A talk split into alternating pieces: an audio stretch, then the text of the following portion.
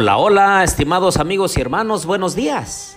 Me da gusto saludarlos en esta mañana de martes, una mañana en la cual podemos trabajar, andar, salir, regresar a casa. Pero antes de emprender todas esas actividades, los invito a orar. Querido Dios y bondadoso Padre, en esta hora de la mañana, Señor, un grupo de tus hijos, estamos invocando tu precioso nombre para pedirte tu bendición. Señor, acompáñanos en nuestro salir y entrar a casa. Acompáñanos, Señor, en el estudio de tu palabra. Acompáñanos, Señor, para que nosotros podamos recordar que tú siempre cumples lo que prometes. Bendice a nuestros hijos, a nuestras hijas. Bendice, Señor, a aquellas personas que están buscando tu camino y que nosotros podamos ser un instrumento útil en tus manos para llevar a otros a tus pies. Quédate con nosotros, Señor, lo pedimos en el nombre de Jesús. Amén. Bien, les doy la bienvenida a nuestro estudio y reflexión de la Santa Palabra de Dios. Les habla su amigo y hermano Marcelo Ordóñez desde el puerto de Veracruz, México.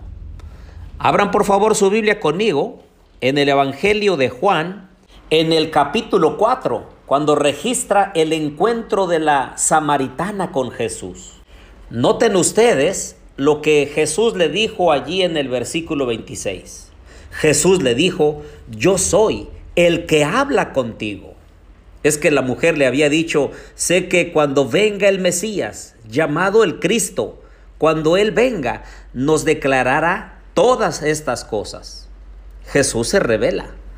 Y noten ustedes, queridos amigos y hermanos, que el Señor no se revela a multitudes, siempre se revela a personas individuales, aquellos que abren su corazón para entender el mensaje de Jesús. Por eso cada alma, cada persona es importante para nuestro Dios. Dice el versículo 27, en esto llegaron sus discípulos y se asombraron de que hablara con una mujer. Sin embargo, ninguno dijo, ¿qué preguntas o qué hablas con ella? El versículo 28 es determinante. Dice, entonces la mujer dejó su cántaro, fue a la ciudad y dijo a los hombres, venid, ved a un hombre que me ha dicho todo cuanto he hecho. ¿No será este el Cristo? Entonces salieron de la ciudad y vinieron a él. Noten ustedes la actitud de la samaritana después del encuentro con Jesús, se convierte en un canal de bendiciones. Y eso precisamente en esta mañana yo quiero resaltar, queridos amigos y hermanos. Todo aquel que recibe se convierte en un dador. Todo aquel que nace en el reino de los cielos nace como un misionero. No basta solamente con tener un encuentro con Jesús. No basta solamente con estudiar la Biblia y con orar. Todo eso se debe traducir en llevar el mensaje del Evangelio a otros. ¿Cómo? ¿De qué forma? Bueno, el método más adecuado es contar tu propio testimonio. Dile a otros lo que Dios ha hecho contigo. Dile a otros cómo el Señor ha tenido misericordia de ti cómo el Señor nos ha perdonado, cómo el Señor nos ha dado una segunda oportunidad, cómo es que Él nos alcanzó con su palabra, nos ha transformado y ahora tenemos gozo y paz en nuestro corazón. Nadie que ha tenido un encuentro con Jesús permanece igual. Por eso en esta mañana, queridos amigos y hermanos, yo les invito para que su vida cristiana se transforme en un canal de bendiciones compartir el Evangelio con otros. Así que alístate, da tu testimonio, lleva almas a los pies de Cristo, de manera que se refleje en ti que verdaderamente has creído en el Salvador.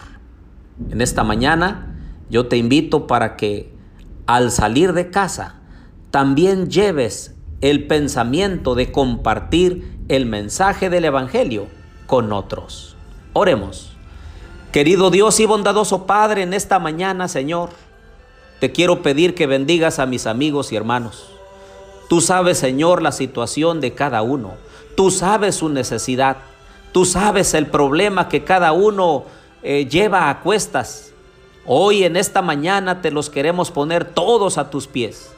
No queremos seguir cargando, Señor, con cosas que nosotros no podemos. Y aquello que sí podemos resolver, danos la sabiduría para poder hacerlo. También, Señor, bendice cada situación difícil que se nos presente en este día. Acompáñanos, Señor, y déjanos ser canales de bendición para otros porque te lo pedimos todo en el nombre de Jesús. Amén.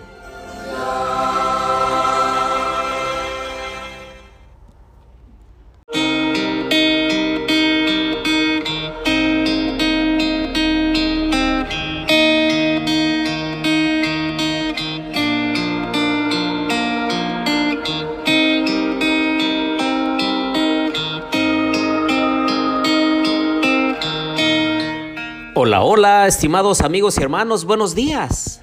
Me da gusto saludarlos en este día miércoles, mitad de la semana. Creo que es un buen motivo agradecerle a Dios por sus bondades y por sus misericordias, porque hasta aquí nos ha ayudado el Señor, nos ha sostenido, nos ha dado alimentos, vestido, calzado, un techo donde cubrirnos de las inclemencias del tiempo una hermosa familia, vida y salud.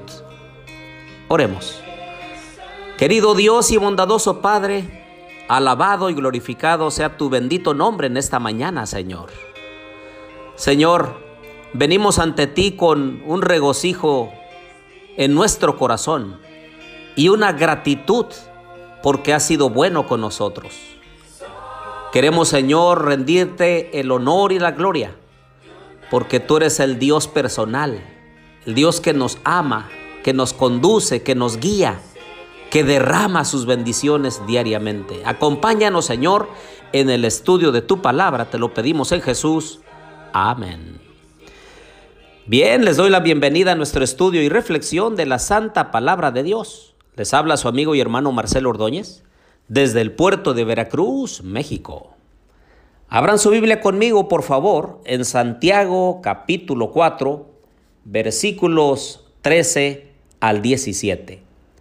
Vamos ahora, los que decís, hoy y mañana iremos a tal ciudad, estaremos allá un año, negociaremos y ganaremos. Cuando no sabéis lo que será mañana, pues ¿qué es nuestra vida? Ciertamente es neblina que se aparece por un poco de tiempo y luego se desvanece. En lugar de lo cual deberíais decir, si el Señor quiere, viviremos y haremos esto o aquello. Pero ahora os jactáis en vuestras soberbias. Toda jactancia semejante es mala. El problema es que hay muchas personas que viven a su manera y que viven pensando que su vida pues depende de ellos mismos cuando en realidad todo viene de Dios, todo don perfecto, toda bendición, incluso la vida. Nosotros no somos dueños de nosotros mismos. No podemos asegurar que el día de mañana vamos a amanecer y vamos a hacer y va a ir. No, porque la vida viene de Dios. Esto me hace recordar una historia que leí Cruzando el desierto, un viajero vio a un árabe sentado al pie de una palmera. A poca distancia reposaban sus caballos, pesadamente cargados con objetos de valor. Aproximóse muy preocupado. ¿Puedo ayudaros en algo? Ay, respondió el árabe con tristeza. Estoy muy afligido porque acabo de perder la más preciosa de las joyas. ¿Qué joya era esa? preguntó el viajero. Era una joya, le respondió su interlocutor, como no volverá a hacerse otra. Estaba tallada en un pedazo de piedra de la vida y había sido hecha en el taller del tiempo. Adornábanla veinticuatro brillantes, alrededor de los cuales se agrupaban sesenta más pequeños. Ya veis cómo tengo razón al decir que joya igual no podrá producirse jamás. Ah, fe mía, dijo el viajero, vuestra joya debía ser preciosa, pero ¿no creéis que con mucho dinero puede hacerse otra igual? La joya perdida, respondió el árabe, volviendo a quedar pensativo, era un día, y un día que se pierde no vuelve a encontrarse jamás.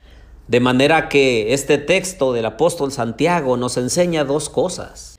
Una, que debemos aprovechar el tiempo que Dios nos da, que Él nos concede, que podamos tomar las mejores decisiones, que podamos ser de bendición para otros, que podamos vivir los principios santos en nuestra vida, que podamos contribuir al avance del Evangelio donde quiera nos movemos o vivimos. Y número dos, que Dios es el dueño de la vida y que nosotros lo único que podemos decir es, con la ayuda de Dios, si Dios lo permite, Dios mediante, si el Señor me concede la vida, entonces iré, haré, viajaré, viviré y emprenderé de acuerdo a su voluntad. Por eso en esta mañana, queridos amigos y hermanos, los invito a considerar que el don de Dios es muy precioso y que debemos aprovecharlo sabiamente mientras el Señor nos concede la vida. Oremos. Querido Dios y bondadoso Padre, te pongo en tus manos a mis amigos y hermanos. Tú conoces, Señor, la vida de cada uno y su necesidad. Acompáñanos, Señor, en este día, mitad de la semana, y ayúdanos a ser agradecidos. Te lo pedimos todo en el nombre de Jesús. Amén.